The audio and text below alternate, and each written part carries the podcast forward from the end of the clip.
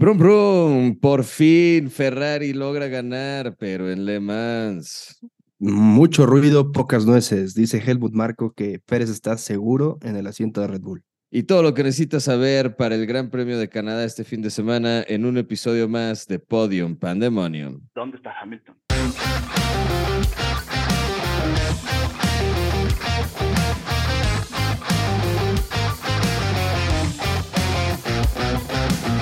Rafa, bienvenido a un episodio más de Podium Pandemonium previo al Gran Premio de Canadá. ¿Cómo estás? ¿Cómo has estado este, esta semanita de break que tuvimos de grandes premios? Semanita tranquila, eh, aunque con actividad en pista porque tuvimos a el- el- la carrera en Le Mans, las 24 horas, y siempre hay que estar pendiente, ¿no? Y como viendo ahí qué sucede, victoria para Ferrari, pero también armó, tuvimos sí. Champions.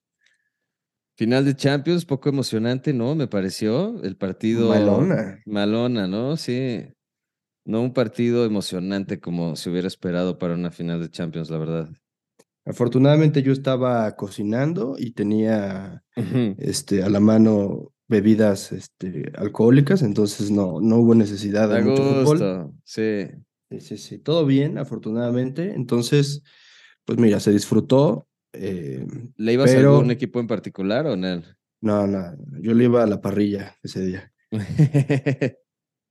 Sí, no, no, mira, yo o sea, lo dejé, lo dejé pasar. eh, es un fin de semana de descanso sin F1, pero pues sí, se extraña, ¿no? O sea, de todas formas, es en- nos queda ese, ese huequito en el, en, el, en el calendario.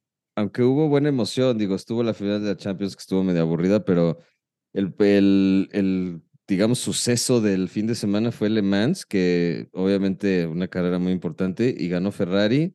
Y me encanta que Giovinazzi estaba en ese equipo que condujo el coche para, para llevarlo a la meta y ahora ha ganado más cosas con Ferrari que Charles Leclerc. Pues sí, en el- ahí, ahí, por ahí están los memes ya en la red, eh, en donde dice pilotos que pueden ganar la triple corona. Recordemos que la triple corona es eh, Le Mans, eh, las 500 de Indianápolis y Mónaco. Y bueno, Giovinazzi ya ganó, ya ganó Le Mans, eh, cosa que no ha podido hacer Leclerc, no, no ha podido ganar, pues en este caso la que ha tenido oportunidades Mónaco y pues digamos está un paso atrás de, de Antonio Giovinazzi, ese que fuera en su momento parte de la Ferrari Driver Academy y que pues digamos que la prensa italiana lo puso eh, muy fuerte eh, en la batalla para pelear por ese asiento que al Sí. final se lo quedó eh, Leclerc en su momento, después Carlos Sainz y pues digamos que se quedó sin oportunidades, ¿no? Corrió en Alfa Romeo, ¿no? Giovinazzi un rato. Estuvo en Alfa Romeo, es Sí. correcto. Y de ahí el brinco lógico hubiera sido a Ferrari, pero no se le, no se le armó. Pues ese Ferrari- es el plan. Este, digo, por el momento está, yo creo que a gusto con Leclerc y Sainz. No sé si Leclerc y Sainz estén tan a gusto con Ferrari, pero, eh, pero bu- bueno, un buen resultado en Le Mans para, para Ferrari, eso no, no le quita este, la importancia. Y, y pues a ver en el Gran Premio de Canadá cómo, cómo se desarrolla Ferrari. Probablemente, eh, como, como has mencionado, a una vuelta puede ser un buen, una buena opción para calificar adelante y tratar de hacer una buena carrera, digo, sin tener que salir de pits, ¿no? Pues sí, mira, eh, eh, tiene sus particularidades eh, Canadá, eh, es un circuito diferente al que al, del que venimos, eh, difi- di- diferente a España, y tanto Ferrari va a tener ahí sus, eh, sus retos en la puesta a punto para la carrera, como pues, el resto de los equipos, entre ellos uno de los que se habló bastante, eh, Mercedes, ¿no? Mercedes De acuerdo. eh, la semana pasada, con un repunte importante, se suben los dos coches al podio, bueno, los dos pilotos al podio con los dos autos Mercedes, eh, y nos hace pensar que pues ya dieron un paso adelante con ese desarrollo, con esas eh, actualizaciones del auto, con esa puesta a punto, e incluso también en calificación. Pero, pues bueno, tiene una particularidad eh, Barcelona que eh, tiene curvas muy rápidas, que es un circuito diferente al que ahora van a enfrentar. Canadá es un circuito muy, muy largo, de rectas bastante largas y pues tiene unas horquillas bastante cerradas, lo cual pues se define como un eh, circuito de curvas lentas. Entonces, tenemos que ver si realmente Ferrari, perdón, Mercedes va a poder adaptar a este circuito. Como sabemos que si se adaptan los Red Bull, eh, las rectas largas le vienen muy bien a Aston Martin y creo que también le pueden venir bien a Ferrari si logran una buena punta, puesta a punto. ¿no? Entonces, yo creo que es una, una, cuestionante grande la que, la que va a enfrentar esta semana eh, Ferrari, ¿no?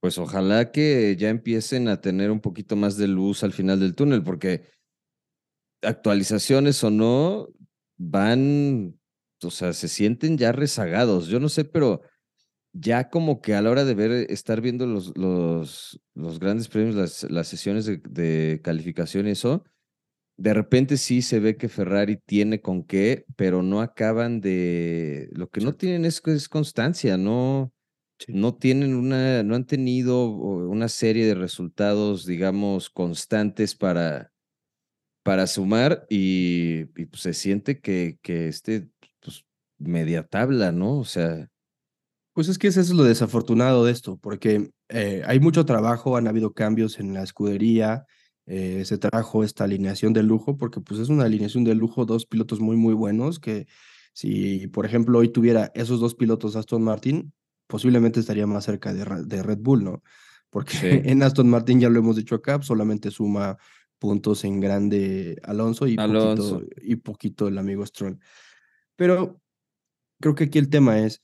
Em, esos, esos Ferrari han tenido muy buenos momentos en calificación, con lo cual esperas que en la carrera tengas un desempeño mejor y resulta que se nos caen con temas probablemente no de manejo, probablemente no de fallas del coche, pero sí de estrategia y de, y de cómo se enfrenta eh, ya de lleno la carrera, ¿no? Entonces, eso lo que nos deja es esa imagen de frustración de los pilotos y eso es lo que creo que hace difícil de ver ese desempeño de los Ferrari en algunas de las últimas carreras, ¿no?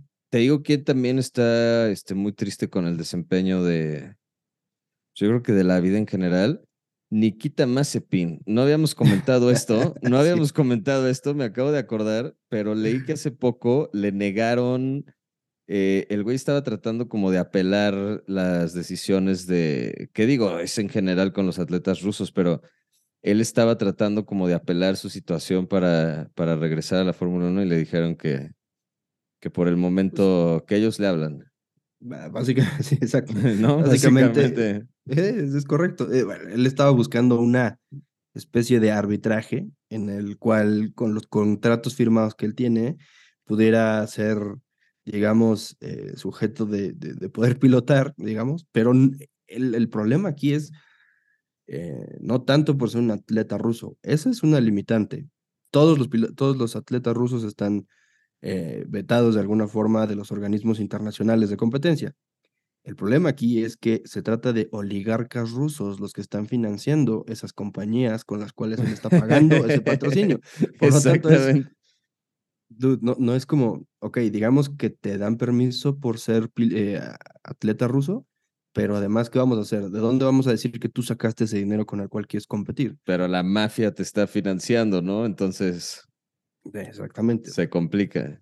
La, mafia y su papá, pero pues estamos hablando de cosas muy parecidas. y no dudaría que su papá estuviera en la mafia, este, de alguna pues forma involucrado, ¿no? Este.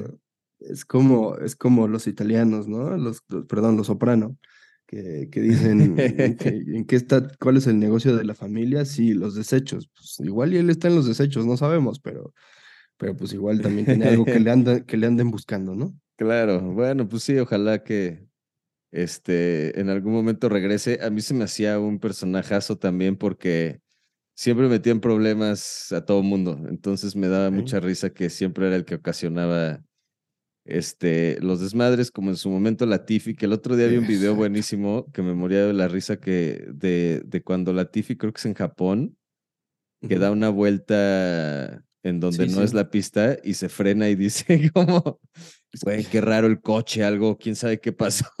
este coche dio la vuelta solo. Sí, sí, sí, se fue, fue por una salida, que era una salida del circuito literal, antes de la chicana para entrar a la recta principal. Entonces se sale a la derecha en una curva que sí tocaba una cuerda, o sea, la, la chicana que seguía sí era la derecha, pero faltaban Ajá. 30 o 40 metros para agarrar esa chicana. Entonces, bueno, el- Sí, se, el- se estacionó dos minutos. exactamente. se Pero bueno, siempre-. Siempre da este, risa recordar a ese tipo de, de personajes. Latifi en Williams no, no hizo este, tampoco mucho, pero los que le están echando el ojo al Williams aparentemente son los Red Bull con eh, una parte del alerón, bueno, es más bien en, en el suelo, la parte trasera del suelo, ¿no? Es donde está el... Ajá. Sí, eh, lo que, lo que regularmente vemos acá en- y en todas las competencias es al coche de adelante le copias lo que le esté funcionando, ¿no? Ya se habló del reglamento eh, de hace algunos años cuando se, se tocó ese tema del Mercedes Rosa, en donde decían, ok, no es legal que copies el coche, pero digamos que toda la Fórmula 1 siempre ha tenido ese em, proceso. Si algo le funciona a un coche, te inspiras en esa forma de trabajar o en, ese, en esa mejora y lo adaptas a tu coche o lo mejoras o lo interpretas de alguna forma y lo pones en tu coche. Pues lo hizo Aston Martin con el Red Bull. ¿Te acuerdas que mucho le, llamaban el, el Green Red Bull a, al. Aston Martin?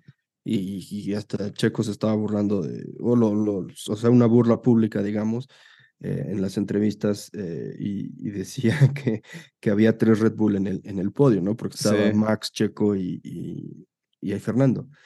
Pero bueno, en este caso, lo que llama la atención es que eh, algunas de las mejoras que ha puesto en el, en el piso, eh, que, sabemos, que sabemos que ahora el piso es una parte eh, fundamental del desarrollo aerodinámico del coche, porque lo que crea es que ese coche se pegue más al piso, generando vacíos, literal.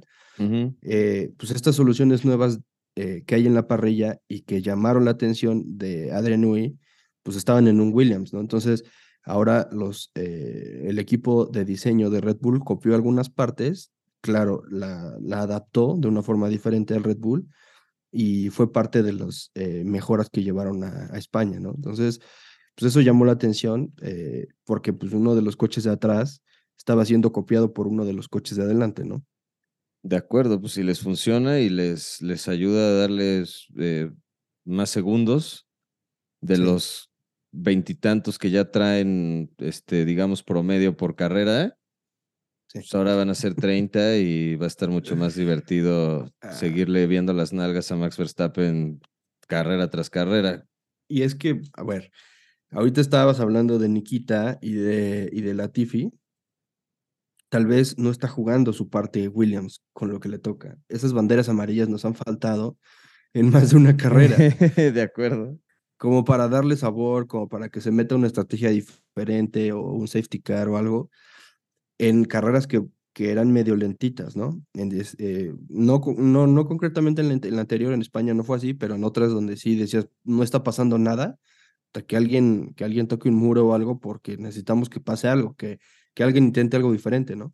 Lo que está cañón es que dependamos de, de que haya un accidente, una bandera amarilla, de o sea, se- que se dependa de ese tipo de cosas para, para que las estrategias cambien o la carrera cambie, está medio mal, ¿no? Debería de ser más bien en pista los, los coches poderse seguir más y, y tener más este, chance de rebasar, alcanzar al coche adelante, no sé. Pues es que mm, sí, de, de hecho para, para eso que, que mencionas, creo que hay algo que está sucediendo ahora mismo, que es que Bridgestone ya está eh, buscando entrar de regreso a la Fórmula 1, ¿no? Entonces, pues puede ser que un desarrollo de neumáticos diferentes, de neumáticos nuevos, de un eh, desempeño en pista diferente, eh, nos tenga una, un resultado, estrategias diferentes, es decir, que haya una combinación diferente de neumáticos, o sea, que no sea tan lineal como, ah, comienzo con la media y me sigo con la dura y ya la, y ya la hice, sino pues buscar hacer algo diferente, que haya más paradas, que haya una, mm, una diversidad de estrategias como sucedió en España, ¿no? Y en este caso, digo, no se ha dicho nada hasta ahora, o por lo menos los últimos 10 o 12 años ha sido Pirelli, ah, por lo menos 12 años, eh, ha sido Pirelli eh, y es un solo, eh, una sola marca en la categoría. Pero también se ha visto años en los que hay más de una marca, lo cual también podría llamar la atención como algo que le dé un atractivo extra y, a la categoría y pues bueno, sería para mí creo que sería excelente. Eh, pues no sé, que la mitad de la parrilla traiga Bridgestone y que la otra mitad traiga Pirelli, a ver cuáles van mejor, a ver cuáles tienen mejores estrategias o cuáles duran más o cuáles eh, son más rápidos, tienen que hacer, no sé, más paradas, pero son más rápidos. O sea, algo diferente, ¿no? Sí, 100%, porque ahorita digo, los tres compuestos eh, claramente son para eso, para poder, o sea, si estás usando la soft, eh, pues, para que el coche vaya lo más rápido que se pueda, pero es simplemente yo creo que es un tema de ciencia que para que el coche vaya lo más rápido que puede, tampoco puedes hacer unas llantas que duren para siempre. O sea, no creo que tengas la capacidad, la ciencia, la física, todo lo que involucra darle vueltas a la pista en el coche, no creo que alcance, que haya una manera de lograr que el coche vaya lo más rápido que pueda y encima le duren las llantas todo el tiempo. Entonces, creo que sí, variar la, la, este, ¿cómo se llaman? La, los, los que hacen las llantas, creo que podría ser una buena idea para, para justo a lo mejor ver eso. Un coche un poco más lento, pero con llantas más rápidas, a lo mejor se puede poner este, a pelear porque los otros traen otro tipo de llanta y tienen que parar en algún momento, les da más chance para adelantar. O sea, podría ser interesante ver ahí sí las estrategias con, con marcas diferentes de llantas, pero pues ojalá que sí se arme con... Pues vamos a ver de qué, de qué depende, ¿no? O sea, también ahora, digo, está como que presentando su propuesta Bridgestone, pero igual no sabemos si es tema de dinero, que seguramente pesa ahí un chorro. Sí, claro. Pero me imagino que también va de la mano la parte de promoción, qué representa el proyecto, cuál es el desarrollo que están teniendo, etcétera, etcétera, etcétera. Lo que sé es que, por ejemplo, eh, Bridgestone y Firestone como tal, están eh, en Indy, ¿no? Entonces, eh, por ejemplo, Indy, que pues por años fue Goodyear y esto, Goodyear ahora está en NASCAR. Entonces, eh, pues sí, igual, pues es una referencia, ¿no? Para Fórmula 1, saber y, decir, ok, es un, una marca que está en otra competición y que pues nos puede, nos puede traer algo bueno o algo nuevo, por lo menos como para cambiarle la cara a las competencias que tenemos ahora. Eh, pues vamos a ver qué, se decide y también de qué depende, ¿no? Pues sí, lo que sea por mejorar el espectáculo y que no tenga que ser la Tiffy embarrado en, en el muro cada fin de semana. Yo estaría a favor de ver un poco más de acción, que pues al parecer en el Gran Premio de Canadá puede haber algo de, de emoción. Justo estaba viendo este, el, el tweet que me mandaste hace rato de la hazaña que habíamos comentado en el, en el episodio, sí fue el episodio pasado, ¿no? Que comentamos la hazaña de, de Jenson, Button con McLaren en, en Canadá. Entonces, ver algo así de, de, digamos, este, fue una, pues una carrera muy revuelta esa. Entonces, si vuelve a suceder algo así loco, puede ser una buena carrera y en una de esas Fernando Alonso gana la 33. Algo así puede pasar. Me voy a las Cibeles, ¿eh? Exacto. pues sí, eh, no sé, yo creo que eso es algo que nos puede dar Canadá. Eh, como tal, pues hoy, hoy la previsión eh, habla de lluvia incluso, entonces pues sí. sí, casi que nos podemos esperar cualquier cosa, porque igual puede haber mucho calor, igual puede haber mucha lluvia, eh, igual puede ser algo súper, súper inesperado como lo que sucedió en ese 2011, donde eh, fue una carrera aparte larguísima. Yo recuerdo que... Cuatro horas. Sí, exacto. Yo todavía esas, esas las estaba viendo en una laptop chiquitita y ahí me tienes esperando y qué pasaba y, los comentaristas en ese momento, creo que no me acuerdo, no me acuerdo de qué transmisión tenía, pero pues sí, era como que lo que estaba a la mano, ¿no? Lo que se podía acceder. Eh, y, y pues básicamente es que no se rindió en ningún momento Jenson. Eh, hicieron diversas estrategias, hizo, hizo un chorro de paradas en pit eh, y al final pues, logró ganar la carrera cuando nadie se lo esperaba, cuando además era el momento de eh, dominancia absoluta de, de, los Red Bull con, con Sebastian Vettel y pues entonces era un, una época donde casi que no te esperabas lo que sucedió, ¿no? Y, además fue una súper carrera. Yo me recuerdo que fue muy, muy, muy emocionante ver eh, el, la conclusión, ¿no? Em, pues a ver, yo creo que es una, una muy buena opción. Ojalá que, que sí traiga opciones Canadá. Em, lo que sí es que espero que, que haya una, una dominancia otra vez de Red Bull por el lado de por el lado de Max. Espero, espero que sea más constante eh, Checo. Eh, creo que el año pasado le fue medio mal en calificación a Checo en, en Canadá y tendría. No me sorprende. Sí, no, sí, exacto. O sea, tuvo que ir de atrás. Entonces ahí va otra vez. Esperemos que este año no tenga que ir persiguiendo a, a todos para adelantar, porque no tiene ya Checo este espacio de, de mucha equivocación, aunque también las declaraciones de Horner y Helmut Marco al respecto de Checo, creo que los dos coinciden en, en decirle así como Checo, tú tranqui, no necesitamos que seas campeón, este, asegúranos el 1-2 y, y tampoco hay mucho, este, mucho que hacer ahí no sé. no la terminó. El año terminó el año pasado Canadá. No terminó Canadá y la calificación la terminó en el lugar 13, o sea, arrancó del 13 y entonces, eh, pues sí, no terminó la carrera en 2022. Entonces, sí, esperamos, de, verdad, creo que lo comentamos también en la semana anterior, es un circuito que se le da muy bien a Sergio, entonces pues sí, ojalá que, que las lleve con él porque es, es, es donde se puede acortar un poco de distancia, ¿no?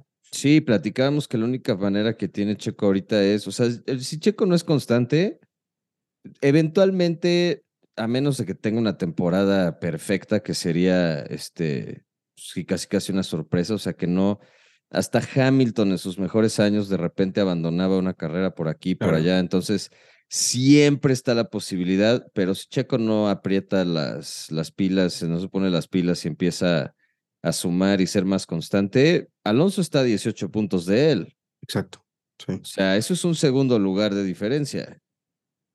Y nos faltan las complejidades que siempre llegan en la segunda mitad del año, cuando empiezas a ver que tienes que cambiar eh, motor, que tienes que cambiar turbo, que tienes que cambiar caja de velocidades y empiezan las penalizaciones y eso. Entonces, si hoy que todavía no estás, digamos, metido en ese tema de que tienes que penalizar porque cambias piezas del coche, eh, pues estamos ya con un poquito los dedos en la puerta porque necesitamos que ya no haya ningún error. Eh, es el momento de apretar. Si ahorita no sucede, eh, yo creo que después puede haber otros factores que te complican un poco más ese comeback y que, pues que, que logres estar cerca de Max en el final de la, de la temporada, ¿no? Entonces, pues sí, el momento de que vaya, las lleve con él es ahora, porque eh, es un circuito que se le ha dado. Eh, creo que es eh, de los de, sí, el segundo circuito donde él logró hacer subirse al podio. Entonces, desde luego que es algo que le gusta ir ahí y, se le da.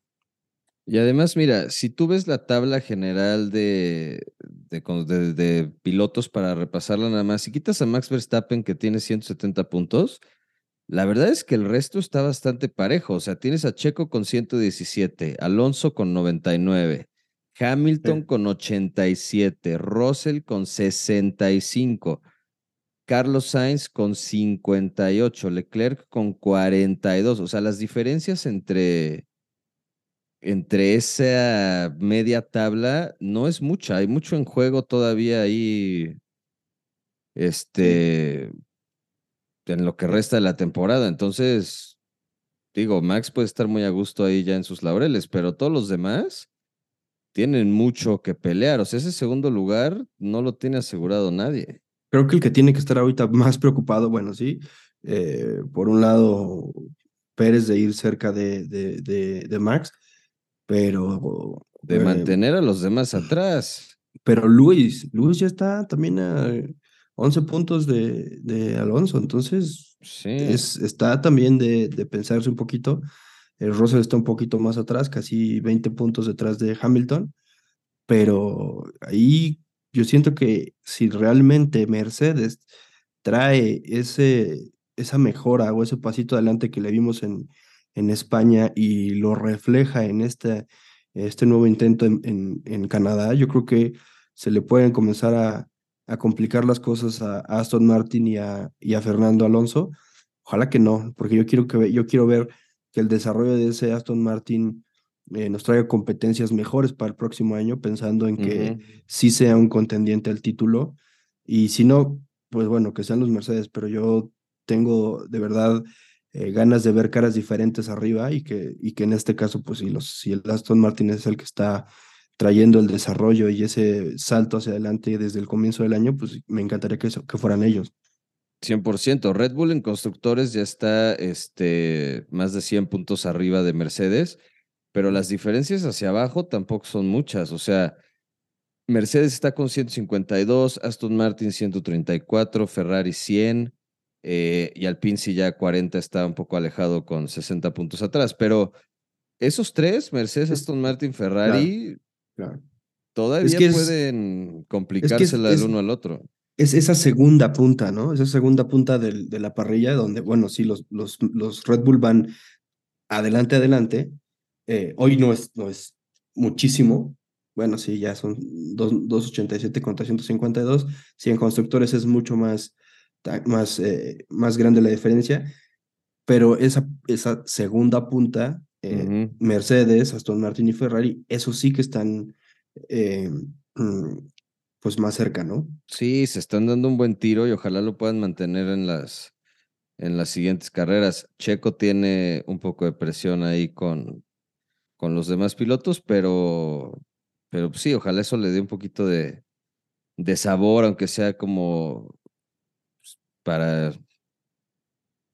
ponerlo emocionante, porque Max está muy ya este, separado y la competencia yo creo que está en otros lugares.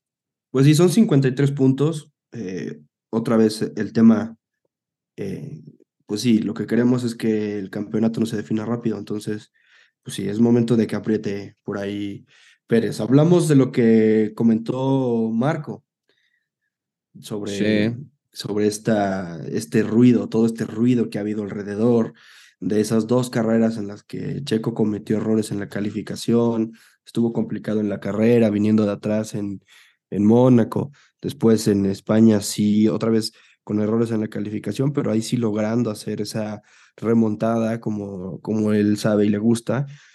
Pero pues entonces medios de muchos lados y de, de y prensa internacional eh, haciendo ruido, ¿no? Que, que el asiento de, de Checo estaba en, en peligro, hablaban de, de, de, de, quién llegaba, ya estaban casi, casi vistiendo de Red Bull a, a, Daniel Richardo y a, y, a, cualquiera que estuviera cerca de, de Helmut Marco por, por X cuestión. Y pues no, el, el doctor Marco paró en seco los rumores y dijo que son puras tonterías, que nada, del, nada de la alineación pretenden mover y que Checo no está en riesgo, ¿no? No creo que esté en riesgo ahorita, pero conociendo a, a Red Bull, si en una de esas sucede lo peor y Checo termina teniendo un resto de temporada fatal y Alonso acaba encima de él y Hamilton le quita el tercer lugar, alguna cosa así espantosa, yo no descarto que a veces este, pues estén dispuestos a pagar la, la salida y contratar a alguien más.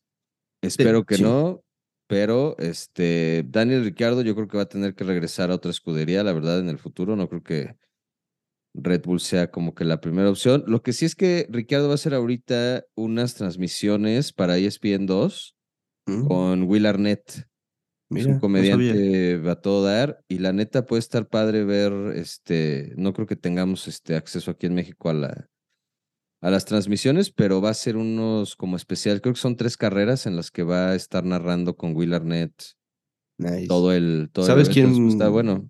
¿Por dónde va Sky Sports? No, por ESPN 2. Ah, ESPN tienes razón, dijiste, perdón. Sí, ESPN 2 en Pero entonces supongo que en Estados Unidos nada más. Ah, pues pues seguramente no tendremos acceso de forma legal, pero puede, puede podemos encontrarlo, sí, y seguramente para como son esos dos de, de divertidos, va a haber muchos clips en internet este, alrededor de, esa, de esas este, carreras. Entonces, pues va a estar bueno, va a estar entretenido. Está bueno que hagan ese tipo de cosas. Creo que jalan a, público diferente. Nuevo. Nuevo, ¿no? Estás este, creciendo el, pues realmente el, el tamaño de la Fórmula 1 lo están creciendo a, aceleradísimos los gringos. O sea, creo que desde que compraron la Fórmula 1 se han encargado de hacer cada vez más show, más grande el show, más grande el show. Y pues les está funcionando. La F1 está ahorita, yo creo que sí, como uno de los este, deportes más vistos alrededor. Sí, de acuerdo. Eh, yo creo que están tomando muy bien ese modelo de, del fútbol. En el fútbol se han hecho mucho esos canales alternos en los que estás casi, casi como en el SAP. Sí. Eh, eh, tienes una narración alterna de comediantes o de personas que, que pueden generar una opinión distinta a lo que regularmente escuchas de comentaristas y me parece que es algo súper atractivo y creo que es un acierto tener a, Daniel ahí porque aparte el tipo es eh, ocurrente, eh, chustoso y, y, es de una agilidad mental brutal, siempre tiene, siempre tiene algo que decir. Entonces, pues sí, seguramente va a ser bueno. Y siempre es bueno tener el punto de vista de pilotos. A mí me gusta en... Yo, como no tengo televisión, este, digamos, paquete de televisión y todo lo veo con streaming, este, veo la, la Fórmula 1 en, el F1 TV y la verdad es que me gusta mucho tener siempre como, tienen invitado a Coulthard, a Jenson Button, que narra carreras. Es como está padre tener como el, también el punto de vista del piloto porque te puede explicar un poco mejor las sensaciones claro. en pista. Eh, muchas veces traducen mensajes de, de los pilotos al, al, decir que sienten de alguna forma u otra el coche. entonces, es, padre que, que estén como esas dos esas dos partes. Em, pero pues bueno, este, veamos, se va a poner bueno eso con, con Ricciardo y, y Will Arnett en, creo que son tres carreras, si no me equivoco, no me acuerdo cuáles. Las Vegas probablemente 100% estoy seguro, pero no sé cuáles son las otras dos. Pues puede ser Austin, Austin Austin México o, o, puede ser Austin Brasil o algo así que sea más en el continente que esté más en horario para el público gringo, pensando en, no sé, que, esté, que esté promovido de este lado. Eh, tienes razón, mira, y eso no lo había pensado. Yo, yo también lo veo en streaming, no, no tengo suscripción a canales. Em, y también lo veo en F1 TV, pero este año, eh, a diferencia de los años pasados, donde a veces había eh, participaciones de pilotos, este año está Pechito López, el piloto argentino. Y también pasa mucho lo que dices, está esa opinión diferente de uno conoce el circuito y te dice, ah, en esta curva pasa X o Y, eh, es importante que cuiden esto, el desgaste, el calentamiento, etcétera. Y también esa parte de, de, un poco de cuál es el feeling y de lo que tratan de decir los, los pilotos con algunos mensajes de, ah, ok, la traducción literal es esta, pero como que lo que quiso decir es esto. Entonces sí, eh, es algo que, que creo que está enriqueciendo las transmisiones, tener ese punto de vista de un, de un piloto de alguien que está súper conectado y que está dentro del ambiente y que ha tomado el volante también, ¿no? Porque sin, sin, sin esa experiencia difícilmente tienes todo el feeling de lo que, de lo que representa estar ahí, ¿no? Y bien mencionabas que los horarios eh, son bastante atractivos para el continente cuando hay carreras de este lado. No nos tenemos que desmañanar o desvelar mucho. Eh, entonces, pues vámonos con, con el previo de Canadá. ¿Cómo está? Estamos viernes, sábado y domingo. Es un, es un fin de semana normal de sesiones eh, como las conocemos, tres prácticas libres, calificación y el Gran Premio el domingo.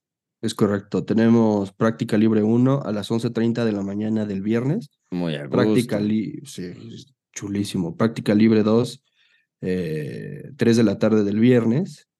Eh, ahí es donde creo que ya existe riesgos de, lluvia por la tarde. De hecho, el, el año que, que yo tuve oportunidad de ir a Canadá, llegué hasta el viernes en la noche y el sábado que llegué todos, todos enojados porque, pues, ¿y ustedes por qué no vinieron ayer que nos mojamos? Pues sí, pues porque se mojaron. Estábamos en el avión esa hora joven. Claro. Eh, práctica 3, 10.30 de la mañana eh, también súper cordial. Calificación de 2 a 3 de la tarde. Repito, esto está para armar algo, este, tiene que, tienes que disfrutarlo, no te lo tienes que echar solo. Y Exacto. carrera, 12 del día, del domingo 18, entonces, sí, los horarios son súper, súper cómodos, es la ventaja de que tengas un, un premio, un gran premio en, en nuestro continente y desde luego que es una, sí, yo siento que se disfruta más. Sí. Sí, sí, sí, porque además ya puedes disfrutar a las 12, ya puedes abrir un par de cervezas, Sí, ¿no? Preparar una buena botana y, y verlo, y verlo a gusto. Entonces sí, pues esperemos que sea una buena carrera eh, y, Predicciones, y predicciones. Vámonos con predicciones. predicciones de quali. Yo la verdad es que nunca le atino a nada, así que voy a irme eh, muy, muy, este, con la clásica. Verstappen en, en la pole para Canadá. Le voy a dar fe, le voy a dar fe, le voy a aventar una buena vibra a Leclerc para tener el segundo. Es que no, es que tengo un conflicto sentimental, porque obviamente quiero poner a Checo en, en la primera fila con Max, pero. Confía en Checo, Checo nos hará libres, tiene que ir, tiene que llegar. Y es momento. Entonces, bueno, ok, Checo 2 y Leclerc Ujú. 3. Pérez y Leclerc, ok. Y para la carrera, Ajá. bueno, primero tu calificación que. Eh, ¿Cómo la ves? yo creo que va a ganar la Paul Leclerc, eh, Pérez y Max. Ok. Esto se va a poner rudo. Vamos a ver qué pasa. Pensando que, que haya cosas diferentes, o sea, hablando ya del horario, a ver qué, qué pasa diferente. No sé si la lluvia, no sé si un castor se atraviesa, no sé si algo, pero algo tiene que pasar para que no quede Max en, en, en la punta. Ok. A ver, Entonces, tu carrera. ¿le frustran la calificación a Max? Pues ¿Crees es que... que algo pasa en su segunda vuelta que ya no, ya no termina y ahí se le cuelan Leclerc y Pérez? No está cómodo. Pasa, no sé, puede ser una bandera amarilla, puede ser que se va a la grada, a la grava y, y por ahí eh, no le queda bien el piso, no sé, algo, algo, algo, algo diferente. ¿no? Entonces califican Leclerc, Checo y Max este, en ese orden. Ok, para Sí. la carrera voy a irme con, espero que pase algo raro, estoy de acuerdo, órale va, este, te la compro en ese sentido y me voy con este, Alonso en primer lugar. Es una buena pista para el Aston Martin. Podría, si tiene, logra buen ritmo y eso, creo que pueden este, hacer algo importante. Entonces me voy con. Es más, así me voy. Me voy con, Con la Alonso, 33. con la Alonso y la 33. 33. Ajá. Me voy con Checo segundo. Leclerc tercero y Max Verstappen en la grava. Max Verstappen en la grava, vuelta 18, fuera del Gran Premio. Ok, ok. De acuerdo, me gusta. Nada No. grave, nomás se despistó y se le hundió el coche ahí en la grava ya. sí, son- solo no terminó. Exacto. Este, yo, yo creo que hiciste algo que, que nos faltó a los dos y, y lo, y justo lo hablamos hace rato. Hablamos de que puede ser esta la pista que le quede muy bien a Aston Martin y no los pusimos en la No, calificación. no, no, por eso lo traje a- ahorita, sí. Exacto. Entonces, yo creo que va a ganar Pérez, va a quedar Alonso y va a quedar Leclerc. Ok. Y dejamos Buen a Max en, en- y dejamos a Max en el en la grava porque creo que eso es lo que necesitamos. A ver, le han salido muy bien las cosas y está bien, qué bueno que, que tenga ese, ese nivel que es de otro planeta, pero pues es hora de que también tenga un bañito de realidad, ¿no? Es como cuando ese equipo de, de fútbol lleva 12 o 15 partidos seguidos ganados y para quitarse la presión y para también centrarle un poco en la realidad, que pierda uno y ya después retomamos el, ritmo. Sí, que se acabe el sueño. Este, ¿cómo se llama esta? Pues que de alguna manera se le lo incomode. Exacto, sí, sí, sí. Que, digamos que, que sepa, que se dé cuenta que no es tan fácil, que hay que trabajarlo y que, que, que tenga cierta complejidad, digamos, en el camino, que no sea facilito, caminando, mejor que le cueste un poco más, que se cierre un poco el, gap con, con Pérez y aprovechando, pues, pues igual y por ahí lo alcanza, ¿no? Totalmente de acuerdo. Entonces, un gran fin de semana. Eh, sábado 18, digo, domingo 18 la, la, carrera, también Día del Padre. Así que aprovecho para felicitarte, Rafa, de una vez, porque no nos vamos a ver hasta el, el, siguiente lunes, probablemente que grabemos el siguiente episodio de Podium Pandemonium. Y este, yo, yo no soy papá, nomás tengo perros y no espero la felicitación de absolutamente nadie porque los perros no son hijos. Aunque probablemente me suba al, al mame en Twitter y ponga mi foto de. Eh, pues sí. De que soy papá. Pues es que ya dicen que los perrijos, pero pues no, no, no, no pasa nada. Digo, el que, el que sí, el que sí siente que es, que es su hijo, qué bueno, qué bonito, felicidades.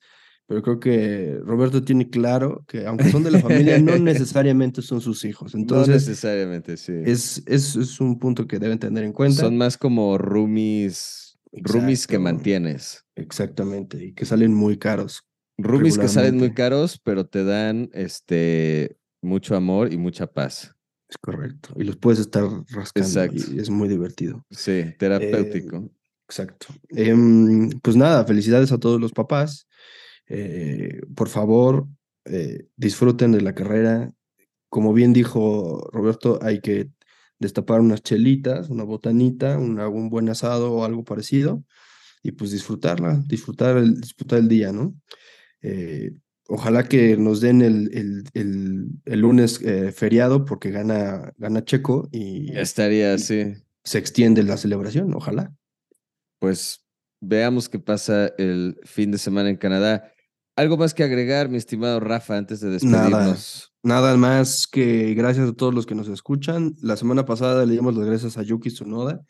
Esta semana, pues creo que Daniel Richardo es el que nos ha estado ahí empujando en todas las redes y se lo agradecemos. Totalmente. Pues muchas gracias, Daniel. Entonces, síguenos apoyando y síguenos escuchando. Así es. Pues bueno, mi estimado Rafa, un episodio más de Podium Pandemonium. Nos vemos el domingo para el Gran Premio. Disfrútenlo y nos vemos de regreso en el siguiente episodio. Un abrazo a todos. Saludos, bye bye. ¿Dónde está Hamilton?